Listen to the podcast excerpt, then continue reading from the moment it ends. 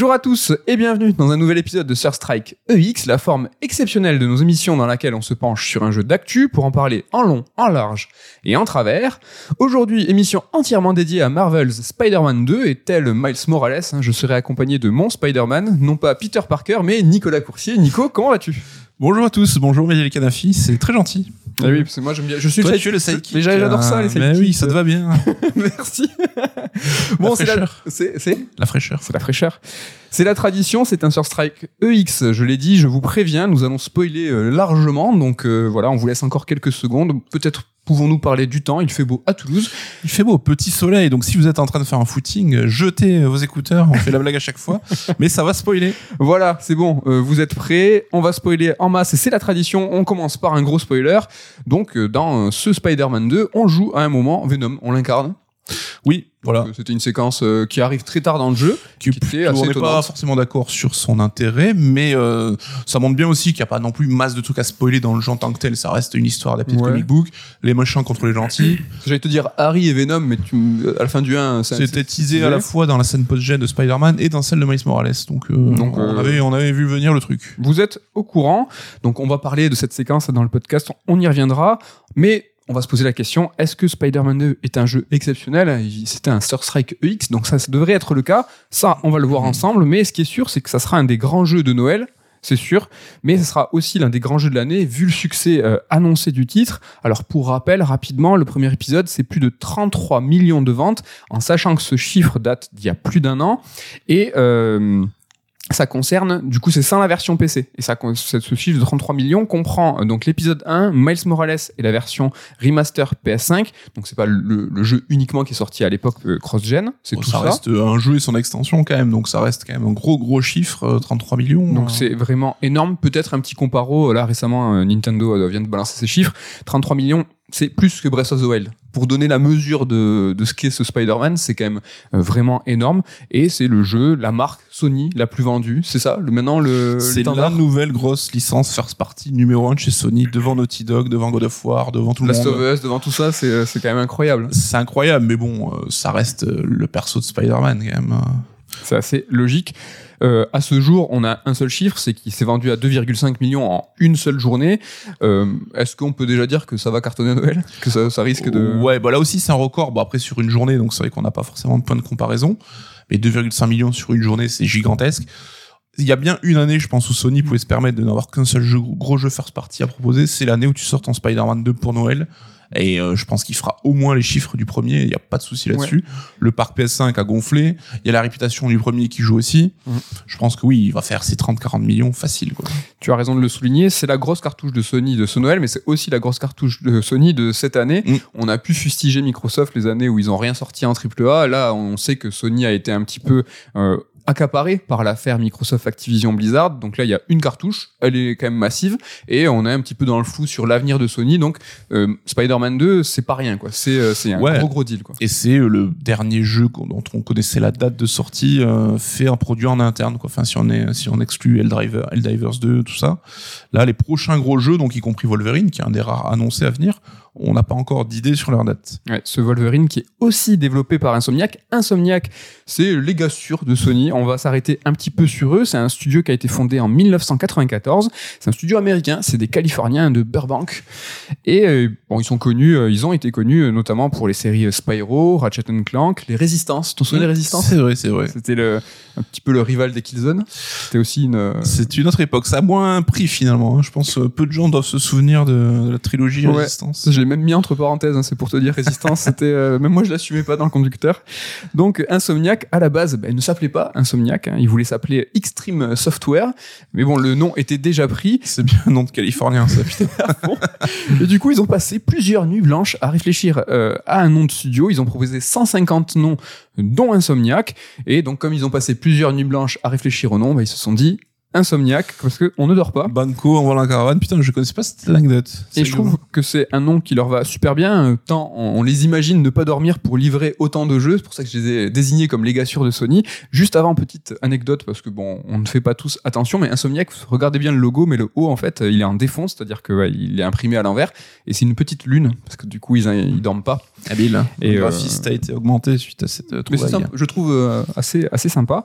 Donc euh, voilà, ils ne dorment pas, ils délivrent beaucoup de jeux. Sachez qu'entre 2018 et 2023, donc il y a 5 ans, ils ont sorti 6 titres. Donc voilà, c'est pas uniquement hein, des jeux. hein. Donc il y a le Spider-Man, euh, le premier du nom, Euh, il y a eu le, rem- le remaster, le Miles Morales, le 2, Ratchet Clank Rift Apart. Il y a eu un jeu Oculus Rift qui s'appelait Stormland, un jeu qui était euh, pas PlayStation VR, Oculus. Alors vous me dites, mais qu'est-ce que tu racontes là Euh, Ils ont été euh, rachetés par Sony, mais c'était en 2019. Donc voilà, euh, avant, Juste avant le rachat. quoi. juste avant le rachat.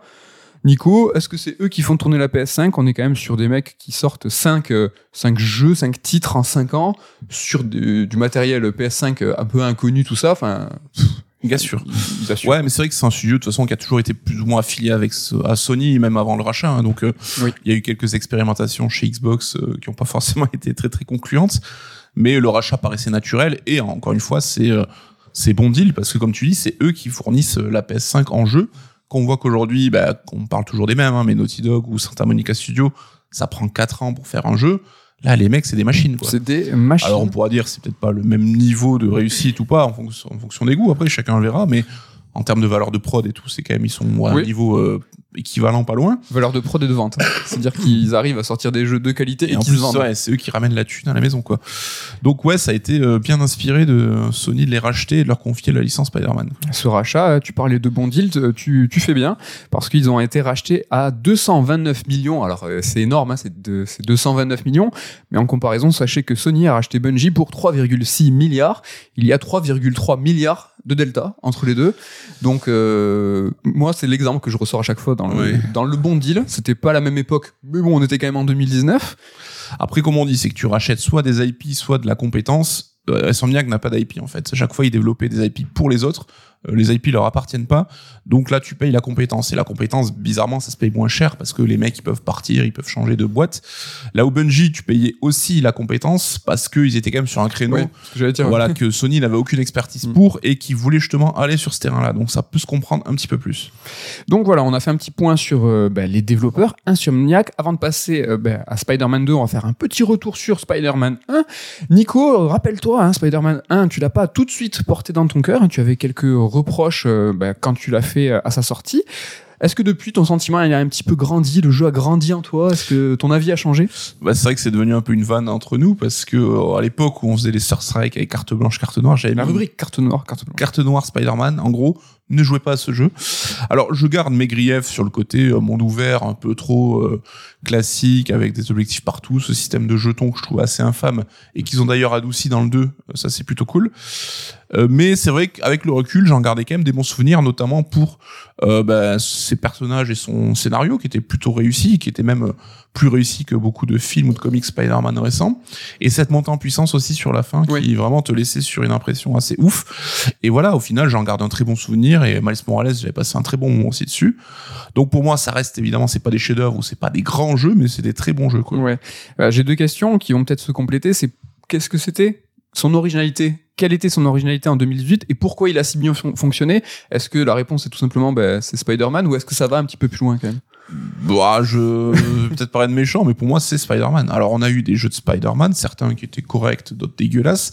Mais là, c'est la première fois, je trouve, qu'on pouvait jouer Spider-Man et prendre autant de plaisir, notamment avec le système, évidemment, de déplacement, se balancer avec Donc les- voilà, c'était aussi une la qualité toile. du jeu qui, qui a fait son succès, c'est ce, bah, ce- pouvoir se mouvoir dans New York qui était bah, aussi extrêmement bien modélisé, ce plaisir de, bah, d'être dans Manhattan, faire ce qu'on veut. La fidélité aux comics, aux persos, Voilà. une histoire intéressante et prise avec sérieux.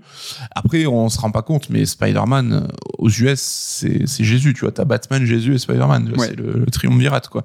Donc, euh, faut pas s'étonner du succès du jeu aussi, quoi. Ça reste une Oui. grosse, grosse figure de proue et on voit, comme les derniers films Spider-Man ont cartonné aussi. Oui. Spider-Man, c'est vraiment la licence cash machine, quoi. Ouais, ouais. Si je dis pas de bêtises, Spider-Man, c'est vraiment chez Marvel, l'écurie Marvel, le super-héros numéro un, qui est en plus euh, attaché à toutes les générations. C'est-à-dire que si tu es un, un lecteur qui a 50 piges de comics de l'époque, même plus 50-70 piges, et qui ou euh, tu aujourd'hui euh, t'as 9 ou 10 ans, Spider-Man euh, c'est c'est c'est c'est ton favori quoi. C'est le héros intemporel et qui est, contrairement à Batman, à ce côté euh, très proche des gens. C'est un héros justement qui, c'est un peu monsieur tout le monde, qui galère dans sa vie, qui a pas de thunes et qui doit quand même, malgré tout, accomplir ses actes de héros. Et c'est l'un des rares persos Marvel d'ailleurs qui porte un masque. C'est vrai que Marvel est pas trop là-dessus, contrairement à DC.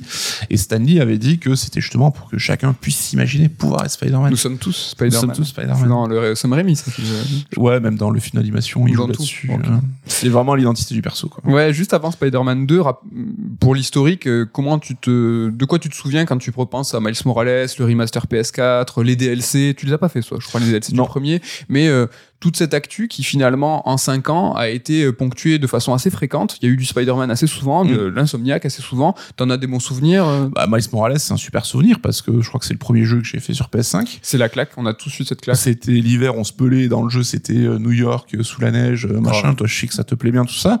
Donc, je garde ce très bon souvenir. Et c'est vrai que Miles Morales, c'était un jeu donc d'un scope plus réduit. Hein, Donc, Mhm. c'était genre un jeu complet, mais qui faisait genre moitié moins de durée de vie. Mais j'en garde un super souvenir. Encore une fois, c'est pas un chef-d'œuvre, hein, mais j'ai passé un bon moment. Et je crois que t'as kiffé toi aussi les deux premiers jeux, quoi.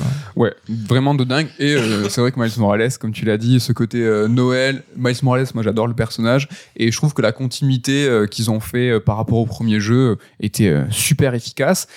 Est-ce qu'ils ont réussi du coup à poursuivre leur démarche? On va parler enfin de Spider-Man 2 et avant de parler du jeu, on va parler de la promesse, comment ils nous ont vendu ça? Ben, c'était deux héros, ils ont mis en place euh, Peter Parker. Ce qui était chouette, chouette dans le 1, c'est qu'on vivait pas l'origin story. Ça, on l'a pas précisé, mais c'était quelque chose qui était très cool. Ils ont présenté Miles Morales avec un standalone, donc ils ont pu arriver de plein pied avec euh, un jeu euh, entier, second épisode, avec deux héros, deux héros en couverture, en jaquette, une com articulée autour de cette, de, pas cette dualité, mais de bah, ce, ce team-up, en Mm. fait, de deux héros. On a même eu, alors je sais plus à quel événement, mais ce trailer où, on où les deux héros étaient confrontés à, comment il s'appelle le lézard? Lézard. c'est vrai, c'est lézard. Où c'était euh, vraiment, vraiment exceptionnel, mais on est dans un EX, donc on peut tout vous dire. Clairement, c'est le money shot du jeu. Ce- cette course poursuite euh, sur euh, le, Sur le, l'Hudson, le fleuve, ouais, ouais, ouais. Qui est incroyable, où vraiment on va jongler entre Peter Parker et Miles Morales. Alors pas de façon euh, sans transition, de façon seamless, mais presque avec une mise en scène de taré. Ça, on l'a pas trop revu dans l'entièreté du jeu, quoi. Ouais, c'est vrai que euh, un jeu avec deux héros aussi forts, c'est un challenge et on va voir que peut-être c'est là où ils ont pêché un petit peu. hein. Est-ce que euh, justement ce qu'on a pu croire, parce que là on est dans la section des promesses, on a pu croire à une sorte de GTA V où on va avoir plusieurs personnages qu'on va pouvoir switcher de l'un à l'autre et ils vont avoir leur quotidien, ils vont pouvoir se compléter. C'est un peu le cas dans ce jeu, mais c'est pas GTA V, c'est moins effectif. Ouais. Quoi. Alors c'est vrai que c'est important, c'est que dans GTA V, quand tu pouvais switcher chaque personnage, tu le retrouvais dans le contexte de sa vie, donc le perso vivait sa life entre temps, et même dans une mission, les trois persos étaient impliqués et tu pouvais changer d'un perso à l'autre pour jouer son rôle dans la mission. C'est incroyable. Alors que là, dans Spider-Man 2, c'est différent. C'est que tu peux switcher de perso quand tu veux pour le monde ouvert. Mais là, chaque perso, ben, il est en mode en attente. En attente que tu fasses une mission. Et après, tu auras des missions euh, dédiées à chaque personnage. La quête de Peter Parker, la quête de Miles Morales. Même au sein de la quête principale, en fait, tu vas alterner les deux. Et les rares missions où tu passeras de l'un à l'autre au cœur de l'action, ben, finalement, il y en a pas des masses, quoi. Non, ça nous, ça peut arriver que au cours euh, d'une mission un peu random, on puisse retrouver euh, bah, notre notre collègue. Ça t'est arrivé toi sur une mission euh, Ouais, alors dès le début du jeu, en fait, t'as ces événements un peu aléatoires, donc les crimes de la ville que tu peux choisir de Mhm. gérer ou pas. Et j'étais allé au tout début parce que j'étais chaud, c'est une genre de quête qui m'intéresse pas trop à la base, mais là je le faisais pour le début. Et donc j'avais Peter Parker, et quand je commence à tabasser les mecs, j'ai Miles qui arrivait en disant ah ben tiens t'es là toi aussi, et il est venu se mêler au combat. Et là j'ai dit putain euh, trop une pure idée, c'est trop bien. Donc en là, fait, belle- euh, belle promesse aussi. Belle promesse, mais ça se reproduit pas tellement quoi. Moi, ça m'est arrivé euh, deux, trois fois, je crois. C'est c'est aléatoire.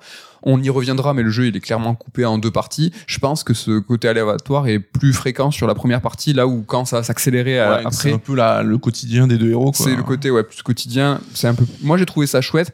Pareil, ça n'a pas été poussé à son maximum, mais ça donne un petit peu corps au duo, à leur amitié, tout ça, Ouais. sympa. Et idem pour l'ouverture avec l'homme sable, qui est la séquence euh, coup de poing aussi, où tu alternes les deux héros euh, de façon assez euh, dynamique. Et là ils ont aussi, tapé pareil. C'est vrai qu'on le revoit plus tellement dans la suite. Ils ont tapé fort sur l'ouverture, sur ce money shot là avec Lézard, et même la fin avec Venom, où là on n'a pas vraiment, euh, c'est un combat d'équipe, ils vont plutôt alterner. T'as Mm. Miles qui va reprendre le relais de Peter Parker. Oui, Il y a pas l'un qui se fait assommer ou bloquer, tu changes, plutôt que d'avoir vraiment une dynamique dynamique de Ouais. en fait. Enfin, quitte à avoir deux héros, autant les faire interagir et euh, enfin ils sont plus forts ensemble. C'est vrai que ça, ça a été peu fréquent. Néanmoins, euh, quand ces séquences elles ont lieu, euh, ça casse la tête. C'est Ouais. vraiment, euh, c'est hyper impressionnant. C'est pour ça que je parle de money shot. Donc c'est le, le money shot, c'est le moment qui coûte normalement dans un film le plus cher. Ce moment qu'on montre aussi dans la bande annonce parce que c'est ce qui nous a coûté le plus cher. Mm. Et clairement, c'est le cas avec cette séquence dans Spider-Man 2.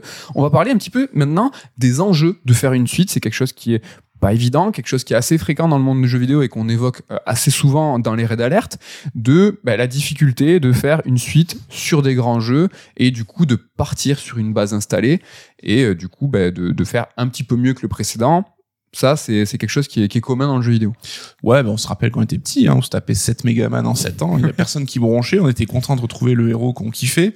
Là, c'est vrai qu'aujourd'hui, c'est devenu plus compliqué et même beaucoup plus ingrat, où t'as des mecs qui vont dire, regardez, ils ont repris la même animation dans Ouais. la suite, donc c'est de la merde, c'est un DLC, c'est pourri. Alors que bon, il n'y a pas plus compliqué que de faire une suite. T'en avais, t'avais accès, je crois, ton, ta chronique sur Horizon Forbidden West Ouais. à l'époque là-dessus. Et c'est vrai que parce que si tu fais de la nouveauté, mais t'as les mecs qui vont râler. Si t'es trop conservateur, t'as les joueurs qui vont râler aussi. En fait, t'as pas vraiment de bonnes solutions. Et euh, on sait qu'aujourd'hui, faire un jeu, ça coûte très cher, c'est très long.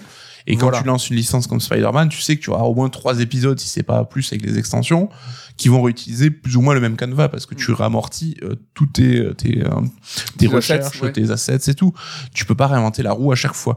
Et C'est vrai que euh, ça peut décevoir à la base, mais il faut aussi l'accepter, euh, c'est la règle du jeu, quoi. Voilà, c'est aussi les conditions de développement aujourd'hui. Je tease une euh, chronique à venir, le- justement, euh, bah, sur ce côté comment développer une suite d'un AAA, ce côté itératif de, bah, en fait, les développeurs, ils ont besoin de rationaliser tous leurs efforts, que ce soit monétaire ou euh, bah, les assets qu'ils vont développer, parce que dans ce monde d'aujourd'hui, quand tu as un développement qui coûte, Spider-Man 2, c'est peut-être le cas, entre 200 et 300 millions avec le marketing, bah, tu peux pas prendre des risques euh, outre mesure de dire bah, j'ai fait un jeu qui s'est vendu en l'occurrence sur Spider-Man 1 à 33 millions allez renversons la table de thé et recommençons tout à zéro t'as une rationalisation et donc voilà c'est pour ça et on en parlera dans une chronique à, euh, à venir de ce côté itératif de bah, tu fais un petit peu mieux à chaque fois pour chaque épisode c'est quelque chose qui est triste froid et pragmatique mais aujourd'hui bah, c'est comme ça qu'on développe les jeux vidéo Ouais. quoi. Et même Tears of the Kingdom, dont on dit qu'il a révolutionné la révolution Breath of the Wild en modifiant le gameplay, en rajoutant beaucoup de bases euh, nouvelles, bah, ça a dû quand même réutiliser le même monde et euh, se faciliter la tâche là-dessus pour, pour me- permettre la révolution parallèle, quoi. C'est vrai que, enfin, ça devient compliqué quand on voit que là, entre, je sais pas, God of War 1 et Ragnarok, il y a eu 4 ans de dev. Spider-Man 1 et 2, c'est 4 ans aussi, si je dis pas de conneries. Donc, imaginez s'ils repartaient à zéro à chaque fois, on aurait un jeu tous les 10 ans, quoi. Et surtout, tu as entièrement raison, mais c'est surtout le, le risque. C'est-à-dire que Mm. si tu prends, tu reprends 4 ans et tu reprends 300 millions pour euh, prendre un risque et te planter, bah, tu plantes des boîtes. Tu tu- tu la peux-. Non, non, évidemment. L'Assassin's Creed aurait pu être aussi le bon moment de parler de ce genre de développement, mais Ubisoft, qui était dans une passe et qui est toujours un petit peu instable, ben, tu rates un Assassin's Creed. Je vais pas dire que tu plantes Ubisoft, mais tu peux. Enfin, quand t'as 25 000 employés, enfin, c'est quand même extrêmement important. Et Sony, euh, c'est le cas, c'est un constructeur, mais c'est aussi, ben, voilà, une société qui fait faire tourner. Pour revenir sur les enjeux euh, de faire une, une grande suite, Nico, t'avais un exemple euh, sur le, le- le- le ressenti, l'appréhension qu'on peut avoir des jeux en série c'est euh, ben, l'avantage du temps long. C'est-à-dire que quand on va euh, regarder une série télé, ben, on va la regarder longtemps, on va s'attacher au personnage. Et ça, c'est aussi le cas avec les grandes séries de jeux. Oui, alors c'est vrai que je j'étais pas le dernier à râler quand un jeu renouvelle pas assez sa formule et tout, mais je vais un, j'ai un peu je fais pénitence un petit peu, tu vois, je je fais avec et je comprends les raisons. Oui. Mais c'est vrai que j'entends personne dire, je sais pas moi, t'as la cinquième saison de euh, Game of Thrones. Game of Thrones. Il y a toujours des chevaliers. C'est encore les mêmes persos, euh, c'est dans les mêmes décors, il se passe les mêmes choses. Il y a des loups et des dragons. Voilà, enfin, tu vois, c'est vrai que c'est une réflexion qu'on n'a pas pour la série, ça serait absurde. Ben, pourquoi est-ce qu'on l'aurait dans le jeu vidéo aussi, tu vois? Et c'est vrai que une série comme Spider-Man, qui est très sur les personnages, sur leur histoire, leur évolution, Ouais. bah t'as ce plaisir de retrouver tes persos comme une série télé, d'une saison à l'autre, dans les mêmes contextes, pour les voir évoluer. Et pour le coup, euh, Spider-Man s'y prête grave, parce que le matériau de base, le comics, c'est 60 ans aussi de de- de- de- d'histoire qui s'enchaîne. Et donc là, déjà, t'as un terreau énorme pour ton jeu en termes de, de potentiel d'histoire et de personnages. Et surtout, c'est que ça reprend le côté feuilletonnant des comics qui a fait la force du média, quoi. Oui, donc c'est ça, va très bien avec euh, son matériel de base qui est le comics. Et pour faire le pont avec ce qu'on disait sur les enjeux de la suite, comment développer une suite alors qu'on a ben, euh, un, premier titre, une fondation qui est solide. Ben, euh, là, Spider-Man, c'est un open world. Ben, on va agrandir l'open world, on va se servir de cette map pour justement proposer euh, ben, un nouveau jeu, une- un nouveau volet, mais avec euh, cette petite nouveauté. Là, en l'occurrence, c'est deux quartiers en plus dans Manhattan qui doublent la superficie euh, totale de la map. Est-ce que c'est suffisant? Est-ce que tu as trouvé ça bien fait? Bah, faut toujours ce petit twist. Hein. Sur The Kingdom, c'était on rajoute les cieux, les profondeurs. Oui. Euh, Miles Morales, c'était la même map sous la neige, donc t'as toujours ce moyen de twister un peu.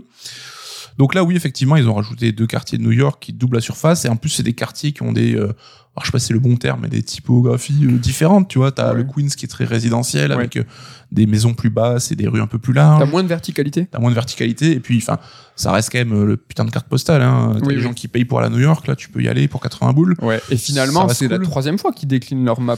T'as Ouais. On a eu Manhattan, Manhattan sous la neige à Noël, et là, on a maintenant le Queens et Brooklyn. Est-ce que ça peut être limitant? On sait que c'est marrant parce que dans la trilogie Marvel Studios, donc ils reprenaient Spider-Man après qu'il y ait déjà eu cinq films sur le sujet.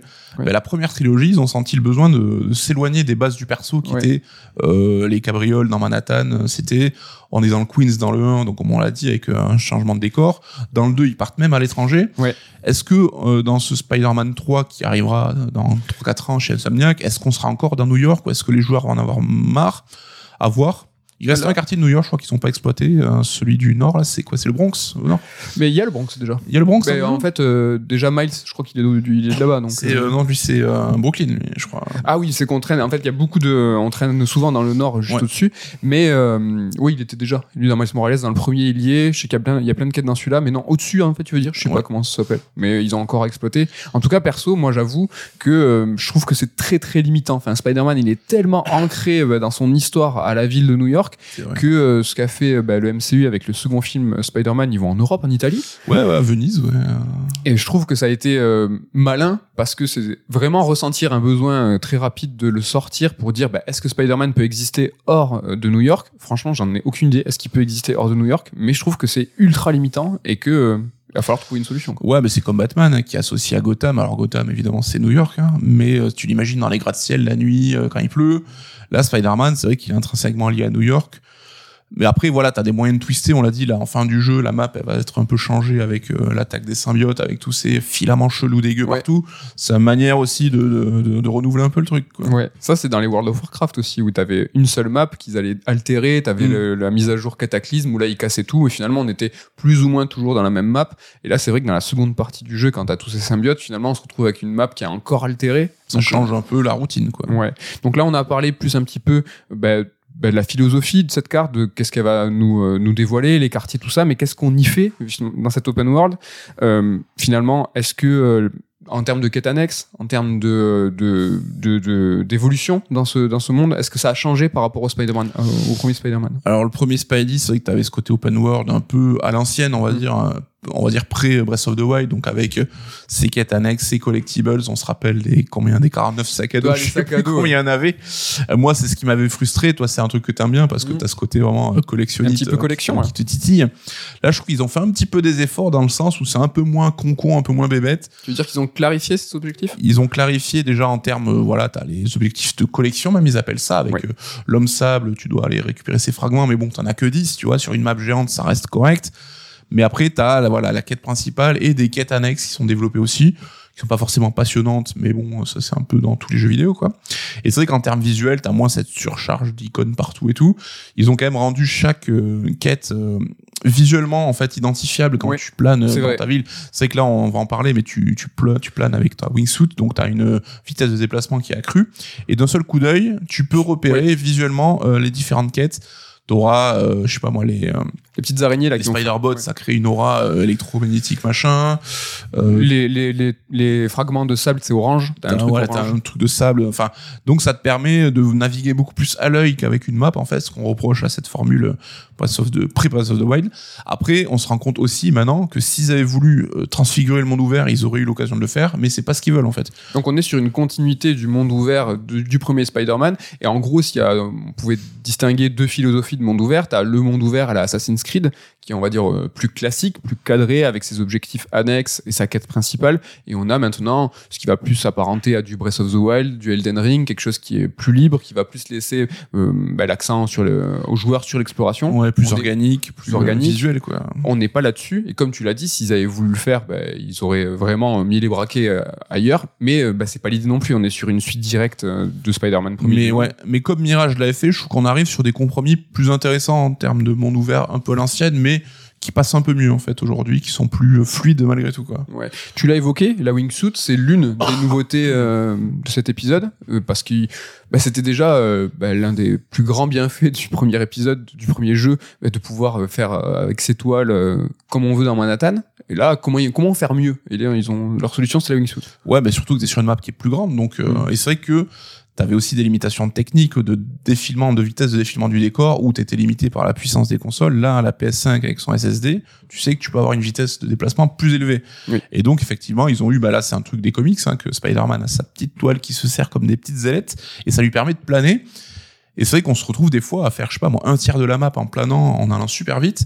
Alors je trouve ça plutôt plutôt cool, plutôt Ouais. grisant, et c'est pratique hein, parce que la téléportation se débloque euh, pas immédiatement. Ça, c'est bien. Moi, j'ai bien C'est cool, c'est que tu dois une accomplir un certain nombre de quêtes euh, annexes dans une quartier pour permettre la- de débloquer la En téléportation. gros, chaque quartier a trois niveaux de récompense. Il faut arriver à- au deuxième niveau de récompense de chaque quartier pour débloquer le- la téléportation. ouais, Téléportation qui est au passage hyper satisfaisante et impressionnante. qui est instantané. presque. très- En plus, tu peux te téléporter où tu veux et ça zoome dans la map et t'arrives genre en mode Google Maps. Alors, je crois que c'est quasiment où tu veux. C'est que, en fait, tu mets le curseur et t'as un petit magnétisme qui Ah te- oui. je crois. Je crois que vraiment que c'est pas ce Ça qui est normal. ça peut se comprendre. Ils ont dû ouais, précalculer euh, justement le moment. Mais du coup, cette wingsuit, elle est plutôt pratique. Alors, t'as des moments où il te simule donc le- des conduits de vent, en fait, Oui. tout bêtement, qui te permettent, si tu les prends, d'aller vite. Alors, ça crée une interface à base de demi-cercle, de cercle où tu passes dedans. Oui. Ça rappelle un peu Superman 64. Je sais Mauvais pas si c'est, si c'est une bonne idée. C'est pas forcément très très esthétique, mais au moins voilà, ça on comprend l'intérêt. Et t'es même en pilote automatique quasiment dans ces. Oui, quasiment. hein. T'es euh, t'es propulsé. Après, il y a même des quêtes annexes qui vont mettre en l'emphase sur ces séquences de wingsuits, ceux avec les, euh, les, les oiseaux euh, métalliques. Ouais. Euh, faut rester dans leur sillage. Il faut rester dans le sillage et là vraiment tu as, as des, des montées, des descentes, c'est un vrai, euh, vrai montagne russe. Néanmoins, sur ce côté, euh, les arceaux de, lumière fluo, euh, je pense que c'est tout à fait assumé. Et comme on dit, ce côté gamey, ce côté très jeu vidéo, ils auraient pu euh, justement mettre l'accent sur l'immersion en, en, en s'articulant autour des, bah, des courants d'air qu'on voit en plus. On les voit, en on les plus, voit les courants euh, d'air. C'est vrai que c'était pas Ils nécessaire. les ont, mais- ouais, ils ont accentué ça pour ce côté gaming et surtout aussi pour ce côté accessible. On est sur Spider-Man, on est sur, voilà, je pense des gens qui ont largement moins de 10 ans. C'est un jeu pour toute la famille. Alors c'est un Peggy 16 hein, pourtant. Ah ouais? Ah oui, c'est Ouais. vrai que bon, après, il part un peu dans des, des, des bressonnades. Mais bon, euh, voilà, euh, je pense que Rien de traumatisant. Je pense que quoi. t'as non non, je pense après Venom il fait un peu peur. Venom euh, il fait il fait un petit peu peur, mais euh, je côté je pense que ce côté accessible, il est aussi euh, ces, ronds de couleurs sont aussi euh, dus pour ça. Moi j'avais un petit truc sur la map quand tu euh, au moment où tu parles de la wingsuit, c'est justement ce rapport d'échelle que j'ai eu et qui a qui a été accentué par la wingsuit, c'est vraiment ce sentiment que quand tu es au sol, vraiment tu es au plus proche euh, bah, des gens que en fait, tu vois les voitures, tu vois la circulation, t'es impressionné. Moi, j'étais vraiment sur le cul de voir à quel point ils avaient développé la vie dans Manhattan et la- la- le niveau de détail qui était incroyable. Et en fait, avec l'étoile, mais aussi avec la wingsuit, en fait, tu dézoomes. En fait, c'est comme si tu prenais euh, un appareil photo, et c'est marrant qu'il y ait cette quête. euh, c'est une quête annexe de, Mm. où tu as un appareil photo, où justement, c'est comme si tu avais ton objectif braqué à son maximum, tu étais au sol et tu prends des photos du quotidien des gens. Et en fait, quand tu enlèves cet appareil photo, que tu prends du recul, justement, tu débraques ton objectif, et là, tu te rends compte que eh ben, tu vois, tu observes de loin ce monde comme euh, alors, ça c'est vraiment pour les vieux. Vous vous en souvenez de Microcosmos, ce monde où tu vrai. observes en fait les euh, ben, les petits insectes tout ça. Et moi j'avais l'impression d'avoir ce pouvoir-là, de pouvoir alors, un peu comme Cocoon encore, Ouais, de pouvoir ouais. plonger dans le monde et C'est vrai. dézoomer. C'est vrai, mais moi j'ai cette espèce, chaque fois dès que t'as les pieds au sol, c'est presque. T'as l'impression d'aller tellement doucement en fait, ça fait tellement bizarre. Ouais, que, euh, t'as ce rapport d'échelle, ce rapport de vitesse, comme tu dis, tu vas très doucement, mais le niveau d'interaction, il est, il est vraiment maboule. C'est que quand tu te déplaces en bas, t'as des gens qui vivent leur vie, t'as l'impression qu'ils vivent leur vie. Évidemment, Ouais, tout ça n'est qu'une illusion. T'as les gens qui parlent, t'as la circulation. T'as plusieurs euh, interactions. Moi, j'ai ouais. fait plein de trucs avec. Tu peux prendre des photos, tu peux signer des autographes, t'as les signes. C'est vraiment mais incroyable. Et en fait, quand tu pars en l'air, tu dézoomes, tu fais waouh. Tout ça, j'ai tout ça devant moi et je peux aller où je veux et il va se passer un truc. Moi, je faisais des trucs, un, un autre truc marrant, c'est que je me collais au aux parois des immeubles et je faisais le Peeping Tom, le, le stalker, et j'essayais de regarder ce qui se passait dans les appartes Ouais, Ils ont- modélisé. Alors évidemment, hein, c'est qu'une illusion encore une fois, mais euh, il y a des chambres, des cuisines, des appartements. Je sais pas combien il y en a. Moi, j'ai pas vu de doublon. C'est vraiment j'ai regardé. Ouais. Alors de ce que j'ai lu, c'est un truc euh, généré euh, en fait à la volée, c'est pas crafté à la main. Et en fait, c'est un plan 2D qui Bien donne l'illusion d'être un 3D, mais du coup des fois tu as du coup des incohérences par exemple, tu dis là il y a une porte qui devrait mener Ouais, là et ça y est pas. Mais en fait, rien que d'avoir ce rendu là, c'est ouf. Et Oui, parce tu que dis, personne rien fait ce que je fais. En Ouais. fait, c'est pour créer les. Et puis le rendu, enfin tu te dis, t'as vraiment cette impression de vie qui était déjà dans le premier, hein, mais ça reste l'argument numéro un du jeu quoi. Ouais. Et on a évoqué euh, bah, la problématique du monde ouvert, c'est-à-dire que dans le troisième jeu, qu'est-ce qu'ils vont faire au niveau de la map? Moi, j'ai une problématique au niveau du moyen de locomotion, c'est-à-dire que Spider-Man 1, c'était euh, l'étoile hyper efficace, euh, génial, euh, super idée, meilleure retranscription du personnage. Spider-Man 2, c'est la wingsuit. Spider-Man 3, pour moi, c'est obligatoire. Il faut qu'il trouve un quelque chose au niveau du moyen de locomotion. C'est un peu comme les Batman Arkham, où on avait un premier Batman Arkham qui était un huis clos, un second Batman Arkham où là, on avait bah, des simili, euh, c'était le grappin. Tu planais même avec tu ta planais. cape, hein. et forcément, on l'avait tous deviné mais des années avant, le troisième Arkham euh, City, non, Euh, Gotham Knight, non, Arkham, euh. Euh, Robin. Arkham Knight Non, c'est le, le nom du Non, méchant en fait. Euh, ouais, ouais, ouais. C'est euh, on va retrouver là, on l'a pas, euh, je l'ai bouffé. Donc dans le troisième, tu as cette fameuse Batmobile qui est débloquée. Mais c'était obligatoire. Le, moyen de locomotion, il va Mhm. de pair avec l'agrandissement de la map et bah, l'évolution de, bah, de déplacement de son personnage. Ben, après, est-ce que c'était la meilleure idée du jeu? Je ne sais pas, parce qu'il y a Non. plein de gens qui reviennent. C'était hein. peut-être pas réussi, mais je trouve qu'en logique, en fait, euh, tu vois, de, de proposition de, de comment se mouvoir dans ce monde-là, ça allait de pair avec faire toujours plus grand, toujours plus beau, toujours plus fort, quoi. Après, il y a une. Arkham Knight. c'est Arkham Knight, ouais. Il y a une, il y a eu un arc des comics récents où il y a une Spider Mobile, hein, donc. euh, C'est vrai Ouais, ouais, ouais. Et qui Ok. monte sur les immeubles. et Mais ça, en tout cas, euh, avec le, la problématique de la map, je pense qu'il y a une problématique aussi sur ce moyen de locomotion. Il faut qu'il trouve, euh, je pense, moi, qu'il faut qu'il trouve quelque chose. Euh, Est-ce que euh, ouais, un nouveau perso qui a d'autres pouvoirs Je ne sais pas. On verra bien. Nico, euh, quand on est toujours sur cette section-là, euh, parler de l'open world, parler d'Assassin's Creed euh, Mirage, un petit peu en comparo. euh, Ouais, alors je voulais le mentionner parce que bah, ça reste deux gros jeux de fin d'année qui sont sortis à un mois d'écart, deux mondes ouverts un peu à l'ancienne.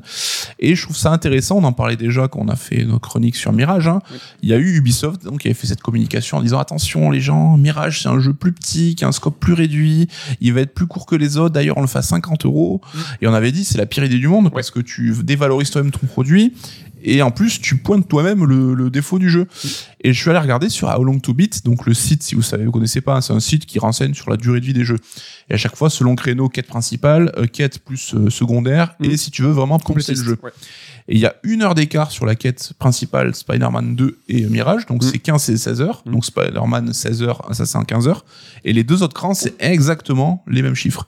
Donc les deux jeux ont exactement le même scope et la même durée de vie. Est-ce que tu as entendu Sony dire que c'était un jeu au rabais Jamais de la vie? Oh. Est-ce que c'est pas un jeu qui est vendu plein pot? Ben, Bien sûr que si. Et encore une fois, putain, Ubisoft, vous êtes, euh, enfin, vous êtes con, quoi. non, mais c'est dommage, quoi. Enfin, là, t'as personne qui irait dire Spider-Man, c'est un jeu qui a pas un prisme gigantesque, on devrait vendre du moins cher. Et je rajouterai en argument un cartouche de Noël. C'est-à-dire que Assassin's Creed Mirage est devenu la cartouche de Noël pour, euh, pour Ubisoft, avec euh, le, leur jeu de voiture que j'ai bouffé encore, le nom. Le putain, euh, the, euh, The Crew, The Crew The Motorfest. Crew Motorfest. Ouais. euh, c'est pas comme si je l'avais chroniqué dans Red Alert. Et euh, Sony, de la même manière, euh, c'est leur cartouche de Noël, voire c'est leur cartouche de l'année. Est-ce que Sony, ils y sont allés à moitié? Non. Ils ont, ils ont tout déglingué. Ouais, fait- ça montre voilà du marketing et tu mets tes points forts en avant et tu planques. Bon après on pourrait Ouais. dire tant mieux Ubisoft ils sont plus Plus quoi, humble pas humble mais plus, euh, Plus honnête. honnête Mais non, honnête de quoi Ouais, honnête de quoi Enfin ton jeu il fait 16 15 16 heures. Bah ça suffit quoi, t'as pas besoin de te flageller là-dessus quoi. Ouais, c'est pas. Donc on a pour l'instant dit quand même pas mal de bien. On a quand même bien apprécié deux trois points. Ah, tu voulais Juste sur- alors, le mini détail, c'est que Mirage justement reprenait le principe des jetons Ah de oui, oui, Spider-Man vas-y. 1 Ouais. Et là il euh, finalement c'est comme dans Spider-Man 2, c'est pas hyper euh, intrusif et euh, ça si tu fais le jeu un peu normalement, tu seras jamais trop bloqué là-dessus quoi. Ouais, sauf si vous êtes euh, un collectionneur de costumes, là il va falloir vraiment Ouais. aller chercher les jetons de telle quête principale, de quête telle, Je n'ai pas payé un seul costume. Mais non. Bah, ça- T'as gardé le même costume Bah, de- c'est le plus stylé de base de toute façon. Oh, n'importe quoi. Franchement, il y en a d'autres qui sont vraiment très stylés. T'as le costume Black Panther avec, euh, Ah, avec je l'ai Miles. pas- je l'ai pas vu. Ou t'as des Ah si si, là les petits euh, T'as des petites, euh, les petites ailettes de des chat. un petites ailettes de chat et t'as des petites griffes et quand tu marches, tu fais même pas de bruit. Putain, J'avais même pas rodé que c'est Black Panther. moi. Et euh, t'as un costume Wolverine. Ah, je l'ai pas vu. T'as un costume. Non, franchement, ils sont, ils sont sympas. Et en plus, ça, c'est une nouveauté par rapport au premier. Dans le premier, t'avais énormément de costumes. Mais là, dans le 2, chaque costume ou quasiment chaque costume a trois alternatives. Trois variantes. ouais. Trois variantes. Tu dois débloquer aussi. Donc, euh, Ouais. il me semblait que les costumes dans le 1 étaient gratos. que Tu les débloquais avec la progression dans l'histoire. T'avais certes, je crois que t'avais certains avec des Mais là, ouais, ouais, il faut les acheter entre guillemets avec, avec euh, des trucs du jeu. Hein, c'est pas payant avec de la monnaie de la vraie. Par contre, autant les costumes de base me plaisent bien des deux persos, autant les costumes, on va en parler, dans lesquels tu vas évoluer, je les trouve dégueulasses. Ah, ceux du- de la quête. euh, Celui de Spider-Man blanc, l'anti-Venom et le dernier de Miles Morales, les deux, je les trouve horribles. Ah, c'est vrai, moi je l'aime bien, le Miles Morales. Moi j'aime pas. C'est juste, on voit ses cheveux, donc Ouais, déjà c'est trop flag. Mais le bleu et tout, j'aime bien. Ah, T'aimes pas dégueulasse. Ah ouais, et même la dégueulasse. black suit, là, le costume noir de Venom, je trouve dégueulasse. C'est parce que le côté organique, Ouais, sur un temps euh, glissant là, tout chelou là. Soit tu fais de l'organique, soit non. Mais là, t'es entre les deux, c'est très bizarre. c'est un costume mi-organique. Donc voilà, est-ce qu'il y a un problème d'équilibrage dans les costumes? Il y en a des biens, il y en a des moins bien. Ça tombe bien parce que c'est exactement euh, bah, le propos maintenant. On trouve qui- qu'au global, il y a un problème d'équ- d'équilibrage dans Spider-Man 2 et qui va se retrouver dans de nombreux points. Et on va commencer euh, bah, par les personnages, hein, parce que le centre de ce qu'est Spider-Man, bah, c'est euh, Peter Parker et Miles Morales. Est-ce que Nico, tu trouves qu'il y a un déséquilibre dans l'utilisation et le traitement des deux personnages? Bah carrément, et c'est indéniable. Hein. C'est que vraiment, c'est le jeu de Peter Parker avec Miles Morales en bonus. Ce qui peut se comprendre, ça reste le perso principal. Tu sens qu'il y a une transmission de relais à la fin du jeu d'ailleurs. Et c'est confirmé que Miles sera plutôt le héros du 3. Oui. Donc on pouvait comprendre que c'était ce moment de transition. Mais c'est que Miles s'est quasiment détaché de l'enjeu principal de la quête euh, qui intéresse euh, Oui. le, le héros. Alors lui, évidemment, il a ses euh, personnages secondaires, il a son histoire aussi. Mais ça sera vraiment plus une espèce de de conséquences du premier épisode. Hein, c'est lié à Martin Lee, le méchant du 1 qui a tué son père. Et pour le coup, je trouve que c'est peut-être les scènes les plus réussies quant à cette espèce, alors pas de pardon, mais où Miles passe son trauma et son idée de vengeance. C'est peut-être la scène que j'ai préférée. Il arrive même à convertir euh, le méchant en, en quasi gentil et Peter euh, lui dit mais même moi j'ai jamais réussi à faire j'ai ça. trouvé ça d'une, euh, enfin la, la réplique elle est géniale quoi. Que le, moi j'ai jamais réussi à convertir mes ennemis. Enfin Alors que Sangoku il y arrive tout le temps. mais c'est alors systématique. qu'il il lui réfléchit. Alors qu'il casse la gueule euh, plus fort que. Ce qui va, c'est que je trouve ouais, Miles, ça ressort peut-être grandi, mais clairement, tu sens qu'il est mis vraiment en retrait. Et même à la fin, dans les combats de Venom, il a droit à sa part et tout, évidemment, mais presque. euh, tu te dis, bon, c'était Tu pas. trouves que le passage de relais il a pas été euh, très propre? Si, il est bien fait à la fin, mais c'était clairement la quête de Peter, quoi. L'aventure du jeu. Oui oui. En- et puis voilà il y a les deux personnages sur la jaquette. Je suis pas sûr qu'on soit sur du 50-50. Tu l'as dit c'est pas. Peter Parker le héros. Moi j'ai trouvé ça pas si dérangeant, ça m'a pas dérangé parce que euh, je trouve qu'en fait Miles euh, Morales euh, représente le côté urbain de Mhm. Spider-Man, c'est-à-dire que vraiment euh, il va aider les gens à traverser la rue, tout ça. Il est là pour en fait sauver euh, le quotidien des gens de Manhattan pendant que Peter Mark Parker reste bah, lui le grand héros Marvel Mhm. et que lui il est là pour euh, friter les gros méchants, les gros vilains. Il a plus le temps en fait de s'occuper du petit quotidien de, de chaque C'est personne. vrai, c'est vrai. Mais c'est vrai que Miles, on le rattache souvent à ses enjeux, voilà, à sa petite copine, son pote, sa daronne. euh. Mais bon, comme tu dis, c'est les Je choses que c'est le côté- annexes avec lui où c'est il aide les gens Ouais. de son lycée, quoi. Exactement. Je trouve, ouais, j'ai- j'ai- moi j'ai bien aimé ce côté urbain et en plus ça va de pair avec moi ce que j'ai vachement aimé dans Spider-Man premier du nom. Euh, pourquoi j'ai beaucoup aimé euh, ce côté-là, c'est que ben, moi j'adorais ce côté euh, urbain, le côté quotidien, le côté euh, besogneux de faire ces petites quêtes annexes, d'aider les gens et tu vois en fait de pas être euh, forcément euh, tout le temps coupé par ton téléphone. Ça c'est encore le cas dans Spider-Man 2, tout ça. En fait t'es tout le temps sollicité et c'est vrai que Peter Parker à un moment dans le jeu il est saoulé. Enfin, il est saoulé parce que c'est Venom. Ouais. Mais euh, il, fait- il pète un câble, Ouais, il dit bah, c'est vrai. lâchez-moi la grappe. Il parle même mal à la mère de Miles, tu vois, il fait, et euh, elle lui parle genre, vous pas vous démerder euh, sans moi. Et ça, ça me saoulait dans le 1, ça me saoule toujours dans le 2. Mais moi, j'aimais ces moments euh, presque de New Game Plus où personne te sollicite. Et toi, t'es ce Spider-Man incarné, urbain. Ouais, mais c'est vrai que le quotidien du Spider-Man, c'est cool dans le 1, mais là, on va en parler. La première partie du jeu du Spider-Man Ouais. 2, je trouve que c'est un peu. Ça met du temps quand même à se lancer, quoi. Donc on a parlé des héros, parlons rapidement aussi des antagonistes. C'est important d'avoir des grands méchants pour avoir un grand jeu. Là, on a Craven et on a euh, Venom, Ouais. on va dire, euh, qui vont correspondre aussi aux, aux deux grandes parties du jeu. Qu'est-ce que t'as pensé de Craven Alors, Craven, autant je trouve son design ultra stylé, le perso qui a du charisme et tout, autant je trouve que il est très peu exploité, il est très en retrait. En fait, on le voit, on voit son armée et tout, c'est vraiment le prétexte pour avoir des sbires et tout. C'est sa team à lui. Et on en frite des millions, je pense, au, fur au fur et à mesure l'enquête. a, il a une grosse armée. Mais lui, alors tu sais, tu te dis, bah, si tu réfléchis deux secondes, les flics, les mecs, ils ont des avions, des bateaux, des tanks dans la ville, il n'y a pas un flic à l'horizon, mais bon, ça c'est. Oui, mais il cache ses, cache, enfin, ses, ses cachettes secrètes avec euh, des, euh, des super trucs du futur. Et finalement, Craven, on le voit pas tant que ça. Et puis en plus, enfin, le perso, son background, c'est le chasseur, tu vois, euh, faire euh, dénicher sa proie, Ouais. la suivre. Là, non, le mec, il arrive en hélico. Une fois que son équipe t'a immobilisé, et il lance des grappins géants. Enfin, c'est la chasse version euh, 21e siècle. Hein. Il n'a pas été trop exploité justement euh, dans son objectif. Pourquoi il fait ça? Est-ce que là il est juste mis en scène pour, ben, en fait, je veux m'amuser parce qu'il est malade? Ouais, il est condamné en fait, et il veut se faire tuer par une dernière chasse prestigieuse en fait, par une bête plus puissante que lui. J'ai pas l'impression que, enfin, moi j'ai pas ressenti justement le travail de ce personnage sur son background et Ouais. pourquoi il fait ça. Il est placé tel un faire-valoir de, ben voilà, il va chercher euh, les anciens méchants, les Sinister Six. Moi j'ai trouvé un petit peu comme euh, tu disais qu'il y avait un déséquilibre dans les deux héros, que ce Craven, il était là justement pour mettre en valeur les Sinister Six et chacun allait les chercher et aller chercher leur passé ou leur trouver un arc de rédemption ou leur trouver. Ouais, mais c'est pas très développé non plus. Mais non, pas du tout. Ouais. En fait, au final, pas du tout. Mais euh, j'ai eu espoir. Pendant un temps, je me suis dit, ah, il va servir à ça. On va chacun les chercher. Et en fait, c'est un peu ce qui se passe. Ouais, mais t'as ce côté où il va buter en deux secondes Scorpion, qui était un des méchants du 1, où tu te dis, ok, donc c'est pour faire valoir sa puissance et que, Ouais. en gros, la menace, ça y est, elle va être sérieuse. Alors que finalement, comme tu l'as dit, Kraven va lui-même servir de faire valoir en se faisant démonter par Venom pour dire, ah, finalement, Venom, il est encore plus fort. Et je trouve que là, clairement, c'est le perso prétexte. Après, euh, euh, Negative Man, donc le méchant du 1, c'était un peu la même chose si on le suivait en tâche de fond, mais qui était pas un méchant non plus ultra stylé ou ultra classe. Là, je trouve qu'on est un peu là-dessus, et c'est vrai que le jeu, le 2 reprend quasiment la structure du premier épisode. Oui. Avec cette intro, euh, où dans le 1, on avait cette intro avec euh, Fisk, le reste du jeu avec, euh, avec euh, Mister Négatif, Mhm. et le dernier tiers où ça partait en couille avec les Sinister Six, qui Oui. était le plus intéressant. Là, t'as vraiment le même découpage avec cette intro avec l'homme sable, qui est ultra stylé, qui envoie bien. Le grosse partie du jeu avec Raven, et enfin, le dernier tiers avec euh, Venom. Et on peut même, je trouve, regretter que Venom arrive si tard parce qu'on l'a vu dès la première cinématique du jeu. Oui. C'était l'antagoniste, euh, voilà. C'est normal, c'est euh, ce qu'il fallait faire vendre, quoi. Oui, mais bon, voilà, du coup, t'as pas de spoil, tu sais qu'il est là, et finalement, il arrive dans les cinq dernières heures. C'est vrai que c'est ouais, le dernier tiers. Ouais. Et moi, je trouve que vraiment, il y a toute cette partie, première partie du jeu où, bah, pourquoi le jeu a attendu autant avant de montrer ses nouveautés, quoi. Ouais.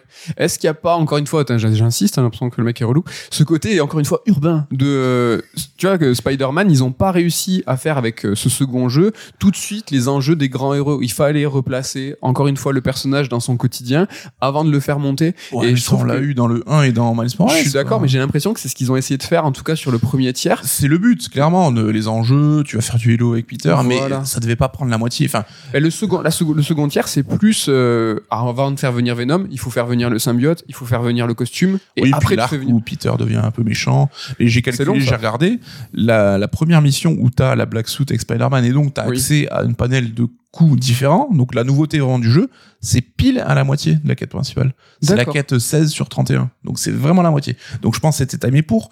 Et là, je pense qu'ils auraient pu faire ça plus tôt, quoi. D'accord, mais pas faire un jeu plus long.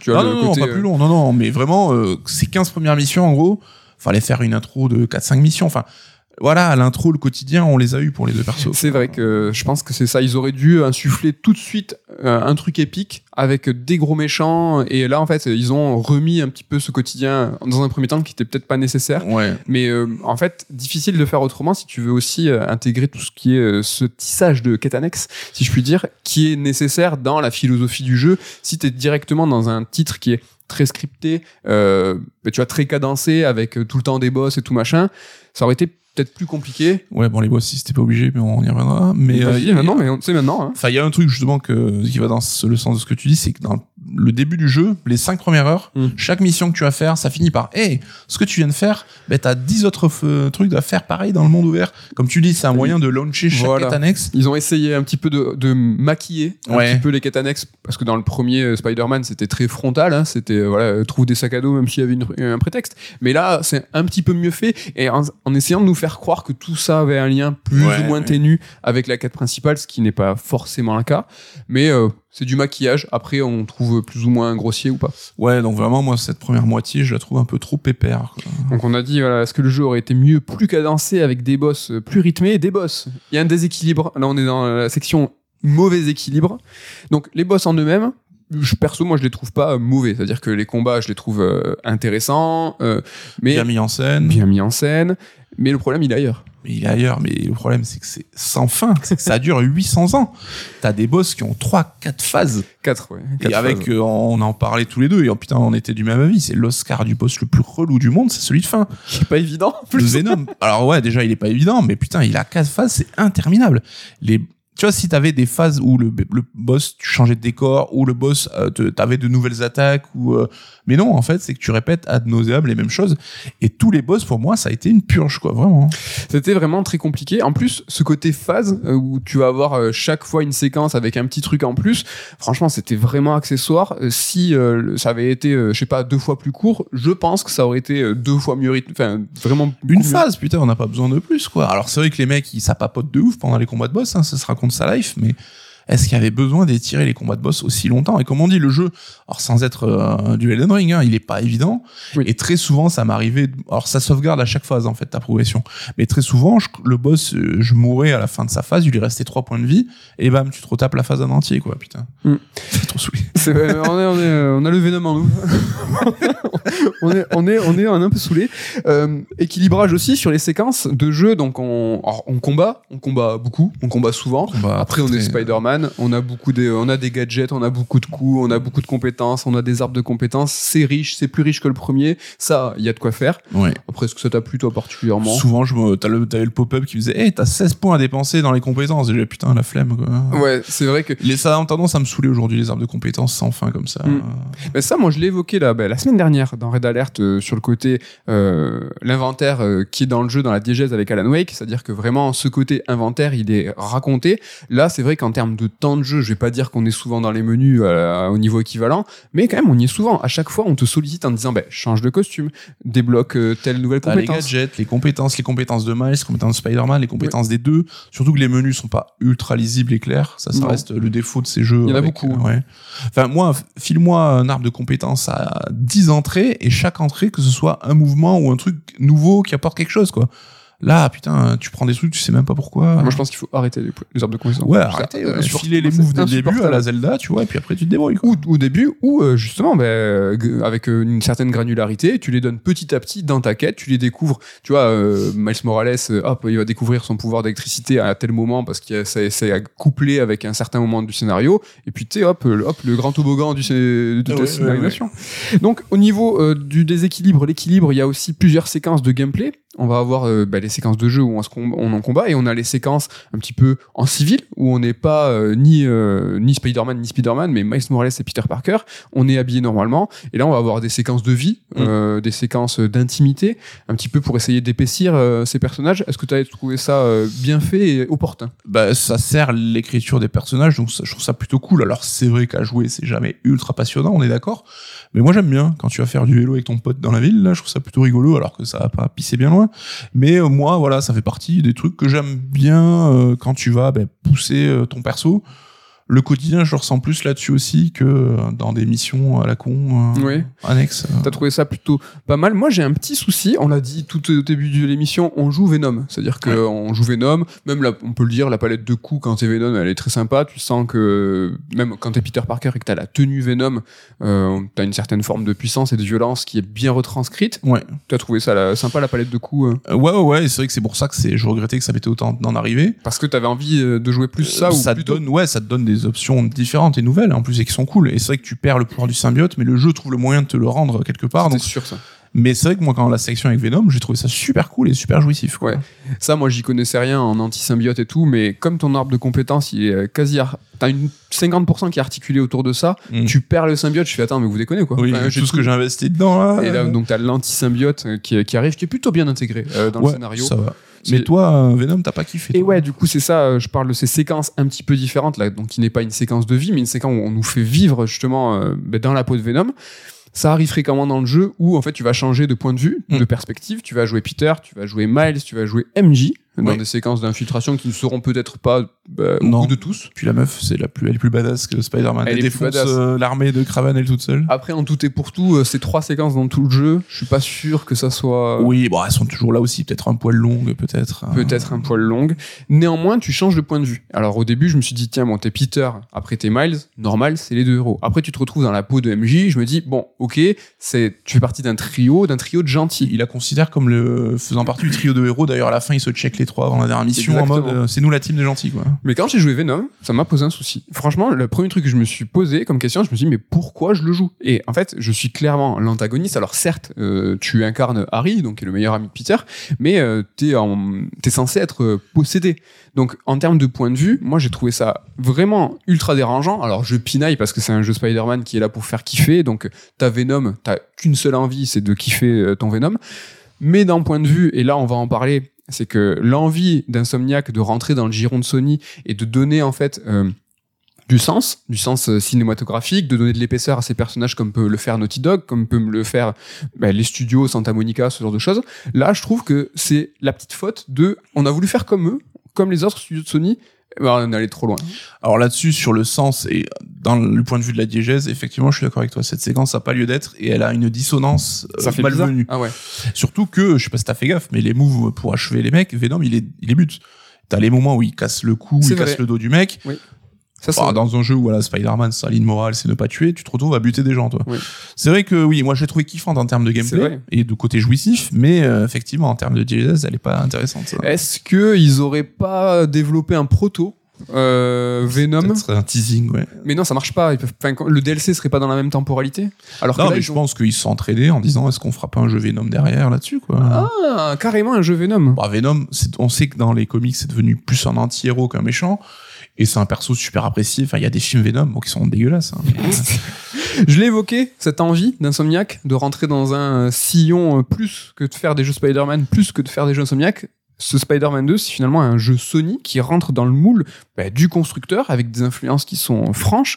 Donc on parle de Naughty Dog, donc avec Last of Us, avec Uncharted. Le money shot, le, cette course-poursuite euh, avec les deux Spider-Man contre les arts, bah, ça sent le Uncharted. euh, oui, en termes de mise en scène et de côté blockbuster spectaculaire, tu sens qu'ils ont lorgné là-dessus. quoi. ces séquences, euh, cette, cette introduction, euh, tambour battant, ah, ça sent un peu le God of War. Ces séquences euh, de civils, euh, ben, ça sent aussi ben, un petit peu le Last of Us où on va faire redescendre la tension pour mieux mettre en valeur les, les moments forts. Mm. Mais on est dans l'intimité, on se rapproche des personnages. Un Ouais, petit- d'avoir une écriture plus réaliste en fait, avec Un des petit peu. sentiments plus développés quoi.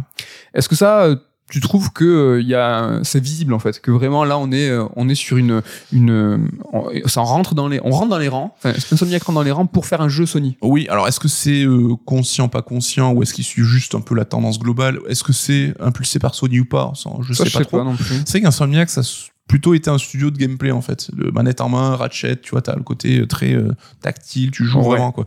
Et là, effectivement, il orne plus vers euh, voilà la tendance vers laquelle va Sony, les jeux cinématiques à donf et tout.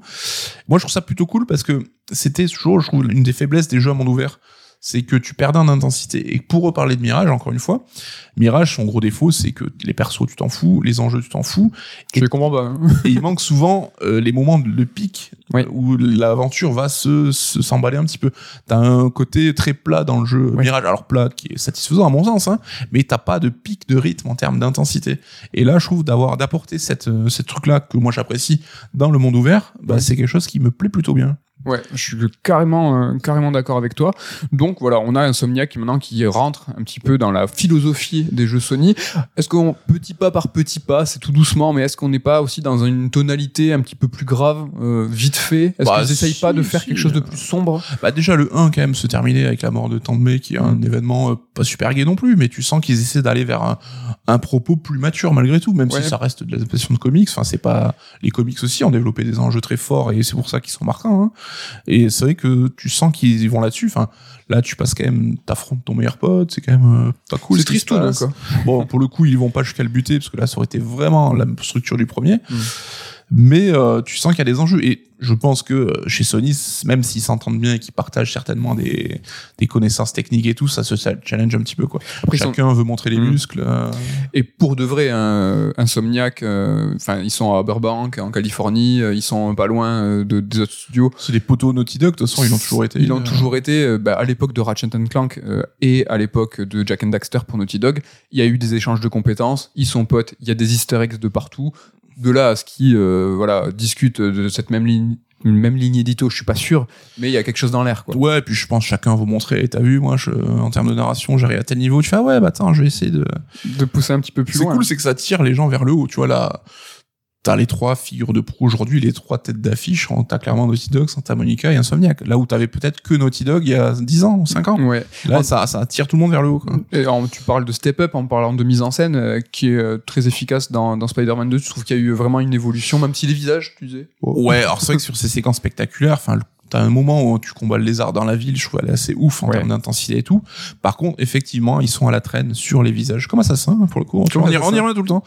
Là, sur les visages, les expressions, alors les visages sont super bien faits, mais c'est en termes d'expression, ça reste un peu figé. Tu vois, Mary Jane, par exemple, je trouve elle est, euh, elle est pas terrible, quoi. Le, Mais là c'est marrant parce et Peter sont cool. Ils ont besoin en fait d'avoir cette précision dans, le- dans le, bah, le- la création des visages parce qu'ils ont ces séquences de civils, alors qu'avant, même s'il y en avait un petit peu dans, dans Spider-Man 1, finalement tu te dis bah, j'ai un personnage qui est masqué, où tu joues plus ou moins de loin, où ça va vite, ils ont pas besoin, tu vois, finalement d'avoir ces personnages, c'est cette modélisation si précise. Et Mm. en fait, bah, comme ils poussent la narration et comme ils poussent la mise en scène, ils commencent à avoir ce besoin. Quoi. on voit ce décalage, ça va devenir un enjeu très important pour eux, d'autant que je sais pas si c'est ton cas, mais moi je reste traumatisé par le changement de visage de Peter Parker. Nous on a fait le Spider-Man 1 sur PS4, la première version, Ouais. il est pas cette gueule, Non, et ils l'ont changé dans le remaster PS5, on n'a jamais su pourquoi, Ouais. et putain ça me fait trop bizarre quoi. c'est vrai, mais je me souviens plus de sa tête du premier. Ça y est, je trouve qu'il y a, je sais qu'il y a, je vois qu'il y a quelque chose qui me dérange, mais je me souviens plus Ah putain, l'ai encore en tête. C'est vrai bizarrement. T'étais attaché, Bon, euh, tu Enfin, attaché, c'est un mot un peu Ouais, fort t'es peut-être, je trouve qu'il faisait plus Peter Parker quoi. Donc la mise en scène qui est meilleure, ce tonalité plus sombre, tout ça c'est quand même quelque chose qui est pas mal. On est chagriné par ce déséquilibre euh, bah, sur de nombreux points, mais Spider-Man 2 c'est quand même un jeu qui est extrêmement efficace, qui nous a plu euh, bah, sur pas mal de trucs. Il est jouissif sur euh, Bah, de c'est un jeu qui est extrêmement plaisant à jouer ou euh, qui est rythmé où tu avales l'émission presque sans t'en rendre compte c'est un jeu qui se joue tout seul quoi Ouais. et t'as quand même ton quota de spectaculaire t'as ton quota de moments héroïques T'as ton quota next gen, Ouais. c'est sur PS5 quoi. le Là, jeu tu- il est ultra beau enfin faut pas bouder son plaisir T'as de la DualSense, t'as euh, c'est utilisé à de nombreuses reprises. Moi, j'ai trouvé le jeu riche. Alors, je vais pas dire qu'il est trop riche, mais il en, il- le jeu, il en fait beaucoup. C'est-à-dire que tu vas vraiment avoir une alternance de gameplay, une alternance de personnages. Tu vas avoir ah, une petite séquence où euh, tu vas faire euh, décrypter un génome de virus. Après, tu vas devoir faire ci. Enfin, Mhm. Il y a plein de petits gameplays, il y a plein de petits trucs. Je l'ai trouvé quand même extrêmement généreux. moi. Et, et parfois, parfois, je me suis dit, Tiens, les gars, vous avez, ça, c'était même pas obligatoire. C'était une marque de fabrique même du premier épisode hein, cette générosité là-dessus et euh, c'est vrai que plus, tu ne t'ennuies jamais et même moi qui est quand même plutôt focus sur la quête principale tu ne t'ennuies pas et tu peux trouver des motifs de de contenu à faire Oui. partout quoi Donc on est vraiment sur un jeu qui est très efficace, très bon. Comment il se place euh, dans les jeux de super-héros? Est-ce que euh, est dans le haut du panier? Est-ce qu'il y a l'indétrônable, les indétrônables Batman? Comment il se place? Bah, il est clairement dans le haut du panier, ça c'est incontestable. Après, je persiste à penser que les Batman sont des meilleurs jeux. Oui. Mais là où les Batman, on est quand même pas loin du chef-d'œuvre jeu vidéo, Oui. au moins pour le 1 et le 2. Là, on n'atteint pas encore ce statut. Mais bon, ça reste quand même ultra réussi. Je sais pas si t'es d'accord, toi. Ouais, ouais, moi je suis d'accord avec toi. C'est vrai que les Batman, euh, je trouve surtout un que j'a- que j'adore par-dessus tout, c'est le premier. Euh, mais euh, ne serait-ce que pour bah, ce qui va pro, enfin nous donner en termes de monde ouvert, de navigation euh, et euh, bah, de fantasmes, d'incarner Spider-Man. Il y en a plein qui ont essayé et qui se sont pété les dents. Euh, faire des jeux de super-héros, en règle générale, j'ai pas l'impression que ce soit vraiment, vraiment si simple parce que bah, il y a cette problématique d'incarner un personnage qui est euh, bah, surpuissant Mm. euh, dans ces mondes-là. Batman, ça reste quand même euh, un humain qui Mm. est euh, bien stuffé avec ses gadgets, mais euh, c'est pas un super, tu vois, c'est pas un super homme. Ouais, ouais. Et euh, c'est vrai que dès que tu commences à te confronter à, euh, on va dire, euh, par exemple, un Superman, bah, c'est plus compliqué parce que le type, bah, il est surpuissant, il peut voler, il et là tout de suite tu vas avoir en tant que bah, joueur de jeux vidéo bah, une, une confrontation, une friction, tu te dis mais pourquoi je peux pas faire ça? Moi je suis censé pouvoir faire ci. Mm. C'est assez compliqué. Et là Spider-Man, les, les jeux d'Insomniac, ils ont réussi à allier ça avec des personnages qui étaient sup- super puissants mais qui sont aussi euh, bah, navigués euh, de façon hyper efficace. Est-ce que tu es chaud pour qu'on fasse un petit comparo avec les films Marvel là? Est-ce que tu trouves que les films Marvel, ils avaient trouvé euh, bah, une, une formule magique avec bah, ce, ce grand, euh, conti- cette continuité, avec ces faire revenir ces personnages petit à petit, les, les rassembler après dans un autre jeu? Ils avaient ce côté accessible, Mhm. ce côté dynamique, ce côté bah, chaque personnage est hyper attachant. Est-ce que ils ont réussi Insomniac à prendre un petit peu de ce MCU ou ils sont sur leur, leur plan à eux et puis ils ont pas du tout regardé euh, Oh, je pense qu'ils n'en sont pas encore là. Peut-être que ça va arriver, avec notamment Wolverine euh, qui est prévu et qui est prévu pour être dans le même univers. Donc c'est officiel ça, Wolverine il est dans le même monde. Ouais, après, euh, je serais pas étonné que Marvel leur dise Eh, vous voulez pas faire un jeu Avengers? Eh, vous voulez pas faire un jeu Iron Man? Eh, vous voulez pas faire un jeu Captain America? En gros, que ce soit le développeur officiel de Marvel, vu la qualité des, des produits, quoi. Mais pour l'instant, on n'est encore pas au stade de- d'univers partagé, mais c'est en train de se construire. Ouais. Moi c'est plus au niveau euh, accessibilité que euh, en fait le MCU euh, a réussi en fait à introduire le l'univers des super-héros au grand public en leur Mm. disant bah, les comics c'est imbitable, bah, nous on va vous créer une porte d'entrée. Et ils ont réussi à le faire pendant dix ans, euh, même si là on va dire que ça commence à s'altérer, mais ils ont réussi à créer une, même une mode, hein, l'exploitation des super-héros. Et là, qui est en train peut-être de se transformer avec l'exploitation des, des héros de jeux vidéo, là, ça, ça, ça, ça, se transforme. Mais euh, est-ce que là, les jeux d'Insomniac, je me suis dit, est-ce qu'ils ont capté justement euh, cette ouverture au grand public? C'est pour ça que tout à l'heure je parlais euh, sur la wingsuit de ces ronds colorés en fluo. Ils ont tout le temps à l'esprit de ben, nos jeux, on veut quand même les, les conserver pour tous les publics. Donc même si cette envie de faire du Naughty Dog ou de faire du, euh, du Santa Monica, euh, faire du plus sombre, ben, ils seront toujours peut-être un peu freinés parce que ben, leur public, il est quand même euh, peut-être un peu jeune. C'est vrai, c'est vrai, mais c'est vrai que je trouve qu'ils ont, comme tu dis, réussi à rationaliser l'univers comic book dans quelque chose d'accessible Ouais. et de cool. Et même, euh, je trouve que les réinterprétations qu'ils en font euh, sont super réussies, notamment dans le 1 avec de la relation qu'avait Peter avec Dr. Autopus, qui était ton, euh, ton mentor scientifique et qui après part en couille. Là, j'aime vraiment bien ce qu'ils ont fait. Euh, juste minima la faute de goût quand même euh, MJ et son symbiote ça c'est le moment un peu cringe qu'ils avaient évité jusqu'à maintenant bon ça dure euh, une demi-heure c'est pas très grave Donc c'est un personnage qui est censé être existant dans l'univers des comics? alors qui est pas MJ pour le coup qui a le symbiote mais euh, voilà Scream le perso de Scream qui existe en gros c'est Venom meuf hein, plus ou moins Ouais. et là ils en font un combat bien chiant et nul et je trouve le perso son design est dégueulasse Après, c'est aussi, tu viens de l'évoquer, euh, bah, leur réappropriation qui a toujours été efficace. Ouais. Et là, ils ont, un- ils ont trébuché. ouais ça arrive hein, voilà ça- ça arrive c'était pas nécessaire mais je trouve que c'est plutôt bien comment ils construisent c'est vrai que Harry Osborn n'est pas censé être euh, l'hôte Voilà. du symbiote dans les comics, mais là ça marche très bien aussi. Je me pose juste une question, clairement est pour la suite le bouffon vert euh, avec euh, Norman Osborn. Le bouffon vert, c'est l'intime, l'ennemi intime de Spider-Man, Peter Parker, comme Joker et Batman. Là, si c'est Miles Morales, le héros du 3, est-ce que ça va fonctionner? Je me pose la question. Bah, en tout cas, pour ce qui est de la suite, moi j'ai un peu la même interroga- interrogation que toi. Le bouffon vert, il peut pas normalement fonctionner, je trouve, euh, sans Peter Parker. C'est comme mettre le Joker et euh, ton héros de ton film, c'est Robin. Mm. Ça fait bizarre. Donc, est-ce que pour la suite et pour ce Spider-Man 3 qu'il y aura, donc c'est sûr, c'est certain, il y a une button scene, il y a deux button scenes, Mm. et euh, donc il y en a. là, à la fin, on voit que euh, Os- Osborn va prendre le truc G là, la potion le G, sérum, sérum ouais, le sérum G comme Green Goblin, évidemment. Et est-ce que du coup, euh, comment ça va se passer? Donc Peter Parker, il doit forcément être présent d'une façon ou d'une autre. Là, il a, il a un peu euh, raccroché les gants, on va dire. Ouais. Après, je trouve déjà que le prétexte, ce que tu sais en général, voilà, tu t'attends à ce que euh, Peter tue Harry et que no, Osborn, le père, te voit et qu'il pète un câble pour devenir le Green Goblin. Là, c'est pas le cas. Ça, c'est un peu sympa, ça. Ouais, mais bon, bon, Harry finit quand même dans une sorte de coma. Enfin, il est pas mort, mais il est pas dans un état euh, super. Mais euh, les héros le sortent des décombres et t'as Norman Osborn qui fait ah que lui avez-vous fait? Je trouvais ça complètement mal écrit parce que ils l'ont quand même sauvé du symbiote. euh, Peter, enfin Spider-Man a dit à, Nor- à Norman t'inquiète, je vais le sauver. Enfin Oui. là le fait qu'il pète un câble, le père c'est totalement injustifié, je trouve. Ouais, le fait qu'ils comprennent pas, j'ai pas capté. non. ça crée ce côté artificiel pour en faire le méchant. Mais effectivement, je pense que Peter aura malgré tout un rôle à jouer. Est-ce qu'ils vont le faire mourir pour euh, faire de Miles le seul Spider-Man comme c'est arrivé dans les comics euh, Ultimate? Pourquoi Bah, pas Ça peut être une. Moi, je pense hein. que, en fait, Peter Parker, c'est le mentor de Miles, donc il a deux euh, destinées, on va dire. Si tu regardes un petit peu les canevas de narration un peu classiques, c'est où il meurt, où il s'oppose. Il que- devient le vieux aigri. Où il devient le, vieux- le vieux aigri. Est-ce que à travers Otto, il pourrait pas, il y a pas un arc où justement il pourrait se servir de Peter Parker euh, Il y a un arc où euh, Otto change de corps avec, avec Peter Parker, mais bon là on est un peu trop dans le côté fantasy comics peut-être. euh, Ouais, pourquoi pas. Après, ils ont fait Spider-Man 1, Peter Parker, Spider-Man 2, deux, deux héros, Spider-Man 3, c'est dur à dire.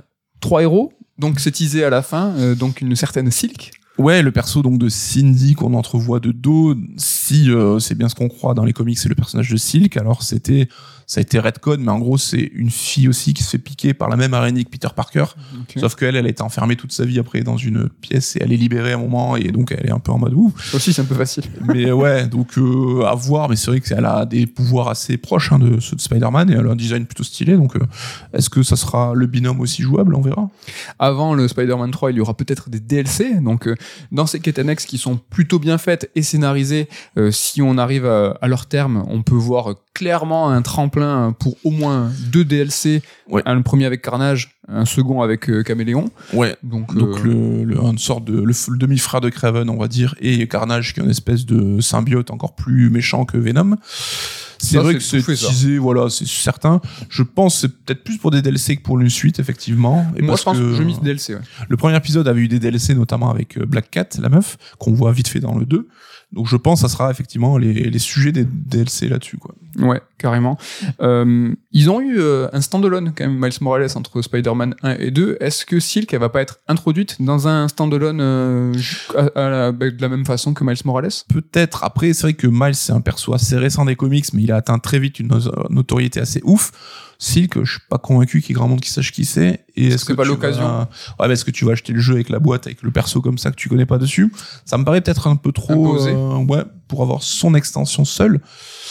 Après. euh, Il y a des rumeurs sur Daredevil. Alors là, j'avoue, je l'ai pas vu de mes yeux. euh, J'ai plus lu des choses, euh, comme quoi, voilà, le cabinet Murdoch, il est dans Spider-Man 1 et Spider-Man 2. Et dans Spider-Man 2, quand nous on y a joué, il y avait un petit écriteau comme quoi il avait déménagé. Et la dernière mise à jour aurait effacé cet écriteau. Ouais, bon. Après, dans le jeu, tu vois euh, le Sanctum Sanctum Doctor Strange, tu vois la Tour Avengers, tu vois le manoir des X-Men, donc tout est teasé. Donc le fait qu'il y ait le cabinet Nelson Murdoch, ça m'étonne pas plus que ça. Mais ce qui met la puce à l'oreille, c'est qu'il y a un dev, apparemment qui a dit ah là là, restez bien euh, connectés pour avoir savoir le fin mot de l'histoire. Après, comme j'ai dit, je pense que Marvel va essayer de tout faire pour que Insomniac développe plein de jeux euh, tirés de leur univers. On se retrouverait avec un Daredevil euh, jouable. Après, il a une certaine. euh, Enfin, je pense qu'il peut y avoir des gameplays communs au niveau du développement. Ça peut être intéressant. Il y a des, des savoirs qui peuvent mettre à- en valeur. euh, Ils sont très liés dans les comics, euh, Spidey et Daredevil. Et c'est vrai que Daredevil, avec son filin, peut aussi se déplacer dans les villes.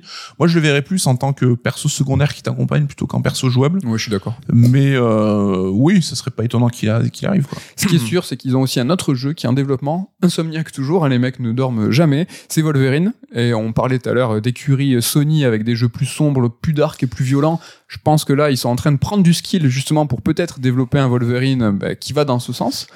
Tu peux pas faire l'économie, je pense, d'un 18 plus sur Wolverine, euh, parce que c'est le perso violent qui va tuer des gens. J'ai du mal à voir un monde ouvert, moi. Je suis très curieux de voir comment ils vont faire. Effectivement, je les vois pas partir sur un monde Qu'est-ce ouvert. que tu vas faire pas trop de Wolverine, tu vas euh, Courir comme ça. courir, euh, taper, casser la gueule à tout le monde. J'y- Je vois pas. Moi, je non, vois. mais je pense que ça sera peut-être un jeu, mais comme on disait, peut-être plus à la Last of Us, plus linéaire, plus cadenassé. euh, et qui serait donc ça y est officiellement dans ce monde euh, ce monde de Spider-Man donc pourquoi pas à terme une fois qu'il y aura plusieurs euh, jeux des team-up des crossovers des ce que tu veux des DLC et créer justement bah, une nouvelle unité euh, au- autour de ces jeux c'est vrai que Marvel avait voulu relancer la production de jeux pour atteindre un palier plus élevé et il visait le, le niveau Batman, hein, il avait dit clairement. Mais qui se souvient du Iron Man PlayStation VR Je pense pas grand monde. Le Avengers de Square Enix, on sait que ça n'a pas été une grande réussite, donc euh, à mon avis c'est plus vas-y on fait tabula rasa là-dessus et on ramène tout chez Insomniac. quoi. il y avait un projet Iron Man qui a été qui a été killé Ah oui, qui non, chez, qui est chez EA d'ailleurs. Non Et- non, qui est euh, qui est en dev, t'es sûr qu'il a pas été killé? Je crois pas. Et il y a même un Black Panther cross Captain America. euh, et euh, pour le coup euh, je trouve que ça aurait été enfin je l'Iron Man je me projette parfaitement euh, avec euh, un monde ouvert tu peux voler tu peux ça je trouve que ça fonctionnerait vraiment super Il y a plein de gens qui ont dit que le jeu Anthem c'était du bon Spy, du bon Iron Man dans le gameplay. Bah donc, ouais. euh, mais je crois que c'est EA que ça, c'est en early développement en fait. Ok. Euh, En tout cas, ça pourrait fonctionner. Nico, au global, on a apprécié, même si on a quand même bizarrement apprécié, euh, plus apprécié le premier épisode que le second, ce qui est chelou. Ouais, c'est peut-être le constat quoi. Peut-être un petit peu déçu et que le 1 nous a plus marqué, mais ça reste quand même un très bon jeu, fun et super jouissif à faire.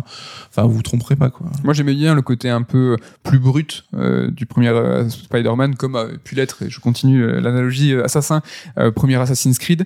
Il était moins un jeu Sony, tu vois, alors que là, Oui. Spider-Man 2, il est plus un jeu Sony, donc du coup, bah, il quelque part, il perd en singularité. Il te manque les sacs à dos, toi. Non, mais tu vois, euh, ce côté très jeu PS2 en 2018, ça avait quelque chose euh, bah, de qui se distinguait, quoi, C'est vrai. de différenciant. Il était moins ambitieux et finalement plus équilibré. Donc au final, euh, on est sur. Alors néanmoins, voilà, on chipote. hein, c'est un EX. hein, on est là pour vraiment euh, pinailler jusqu'au bout et regarder le jeu du début à sa fin. Au global, on est quand même sur un excellent jeu de super-héros, un très bon Spider-Man. Et voilà, s'il fallait donner des chiffres, quoi, c'est 20 millions, 25 millions. Parce qu'on est sur PS5, là, quand même, ça va être compliqué.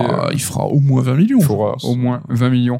Écoute, merci beaucoup, Nico, pour ce Eh ben, merci à toi. Peut-être qu'on précise juste qu'à la base, on, enfin, on envisageait sans chronique Red Alert, mais vu qu'on a fait le jeu tous les deux, On était à 15 jours de. et même trois semaines, je crois, après la sortie, on s'est dit, bon, c'est l'occasion d'en faire un EX et pour pouvoir euh, peut-être pour aller ouais. plus en profondeur sans se soucier du spoil. En tout cas, on aurait, euh, je pense, évoqué tous ces points euh, d'équilibrage. Je pense si ça avait été un raid alert, on aurait articulé autour de, autour de ça. Au niveau du dev, ben moi, je vous en reparlerai euh, assez prochainement, euh, je pense. Merci à tous, c'est le moment du merci. Euh, ben voilà, de tous les likes, et tous les commentaires et tous les notes que vous mettez sur toutes les applications de podcast, ça nous fait euh, super, super plaisir. Plaisir, pardon. Les sur Strike X, il y en a eu quelques-uns cette année. Il y a eu FF16. FF16, on a eu du Zelda, Zelda. Tears of the Kingdom. Euh, C'est vrai que bon, on en fait deux trois par an, quoi. On essaye de se pencher voilà, sur les titres qui, euh, qui le méritent ou sur lesquels bah, voilà, on a des trucs à dire et ça nous fait plaisir euh, un petit peu euh, de papoter. Merci à tous euh, bah, pour votre fidélité et bah, à la semaine prochaine dans Red Alert. Bye bye.